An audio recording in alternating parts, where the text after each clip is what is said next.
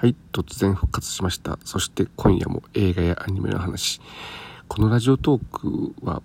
えー、Amazon プライムビデオや Netflix で大量に配信されてます、まあ、サブスクの、えー、映画やドラマ、アニメなどの作品、えー、それをね、あまあ、日々いろいろと、えー、見ているわけですけども、ただ見るだけじゃね、もったいないということで、そんな、こんな作品見たよということで、紹介しようという趣旨で、え、やっておりましたが、なかなか、あのこれまで、えー、っと、ね、去年の、えー、第1回目の緊急事態宣言、いわゆるホームステイ期間ですとか、えー、今年の年末年始のあたりで、割とこう、まとめて配信を続けてはいたんですけど、いつの間にか途絶えてしまって、で、えー、8月に入りまして、えー、Unext にもね、無料登録をして、で、Unext ってやっぱりあの、噂は金がね、聞いていたんですけども、かなり、あの、見られる作品が多いということで、えー、これはちょっと、あれもこれも見たいっていうことで、8月はね、いろいろあって、えー、まあ、1日1本は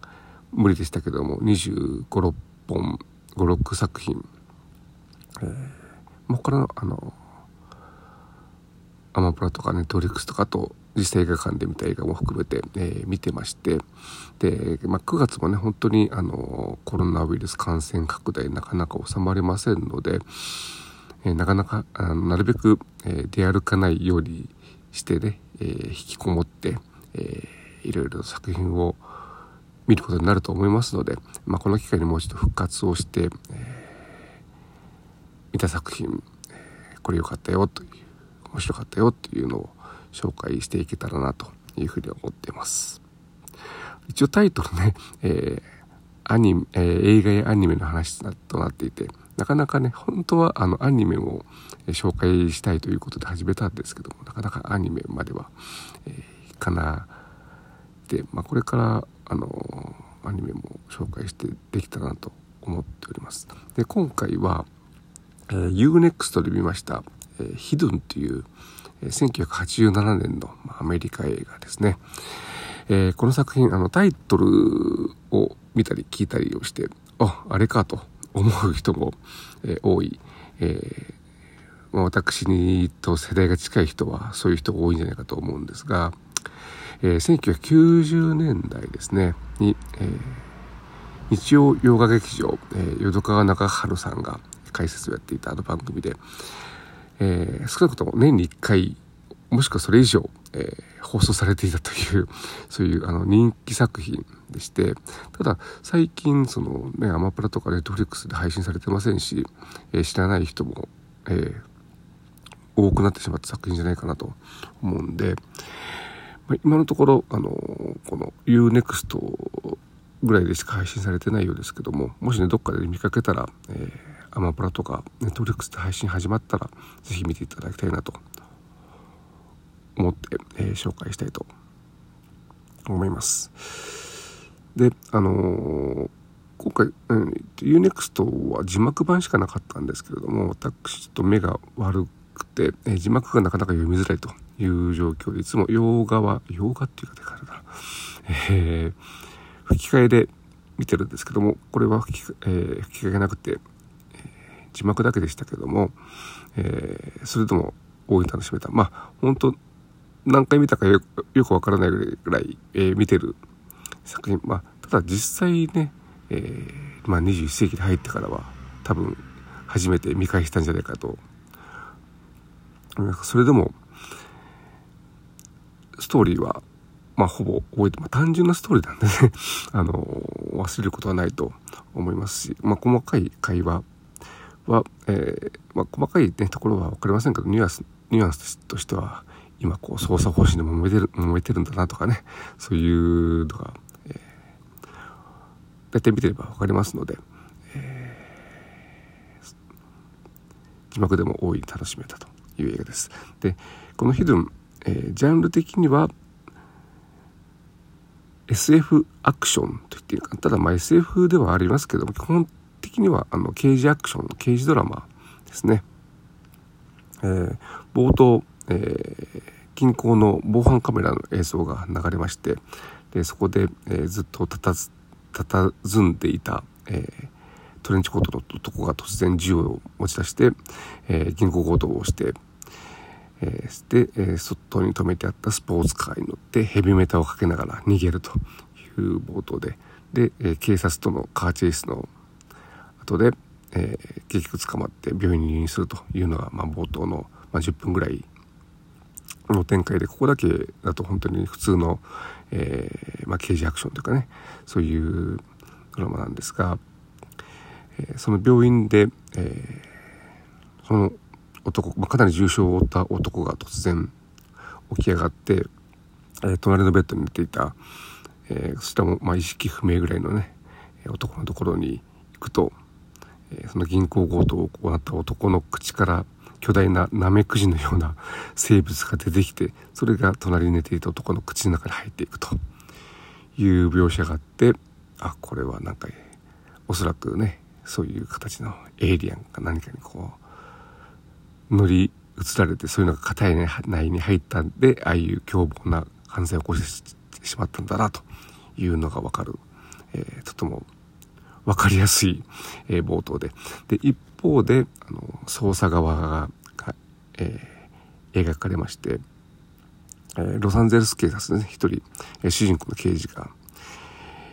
いて、で、彼のところに、えー、FBI の捜査官を名乗る男が、えー、現れて、結局その二人でね、いわゆるバディを組んで、えー犯人を追うと、まあ、この時場合ね、うん、犯人は捕まってるんですけども、その抜けだ、えー、乗り移られた方の、えー、男が、また病院から抜け出して、えー、新たに、えー、銃を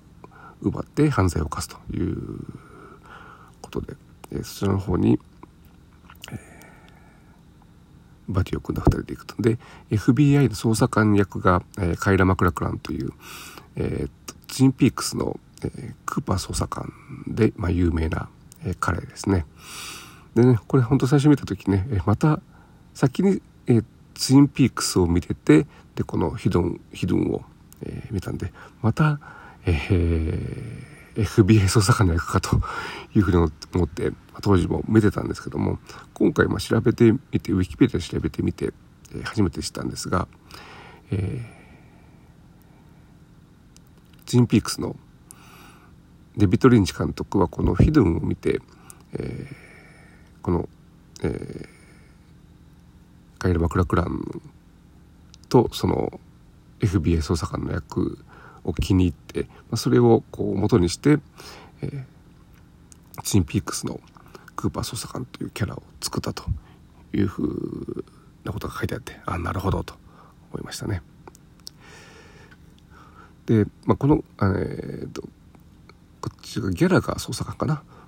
は、えー、一応なんかねあの優秀な捜査官のようですけどいろいろ抜けたことを言ったりよくわからないことを言ってたりこいつ一体何者なんだと。いうこうちょっとですね疑念を持ちながらもバディを組んで。でそのね犯人は違うけれども同じような犯罪を犯すやつがこういるしかもこう病院から抜け出してやってるというようなことををこう割とそのギャラガー捜査官は同一犯人のような感じでこう捜査を進めるということでこいつこの人はそのエイリアンが取り付いてるってことを知ってるんじゃないかということをこう匂わせながら、えー、ストーリーが展開すると。でとにかくそのねあのエイリアンが取り付いた、まあ、男なんですけれどもこれが本当にあのスポーツカーとヘビメタが好きという本当にあのいかにも頭が悪そうな、えー、エリアなんですがで途中でねあのちょっとセクシーな女性を見かけてでストリップ上に入ってで今度はその女性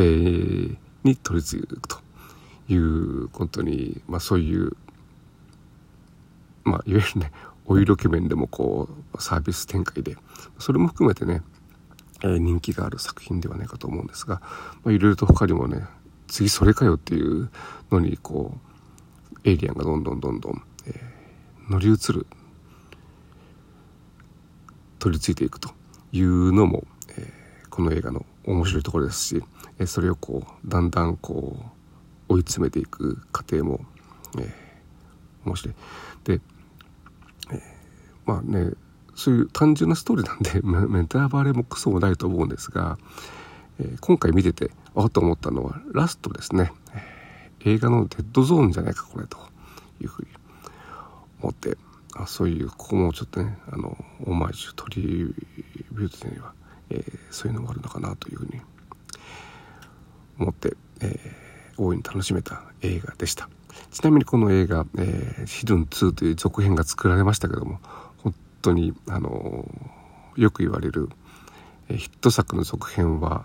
ダ作というのを絵に描いたような映画でしてもう何もあの主人公がその刑事の娘さん、まあ、この映画の中ではまだあの23歳の女の子なんですけど彼女が成長してというような話だったようなことしか覚えておりません。はい、ちょっと時間が迫ってきましたので、えー、まとめに入りますけども、まあ、とにかくこれ面白いんで、えー、いつかアマプラ、ネットフリックスなど見やすいサブスクで配信されたらぜひ、えー、見ていただきたいなというふうに思っております。はい。では、えー、ここまでお聴きいただきありがとうございました。できればね、毎日配信をしたいと思いますので、よければそちらもお聴きください。ありがとうございました。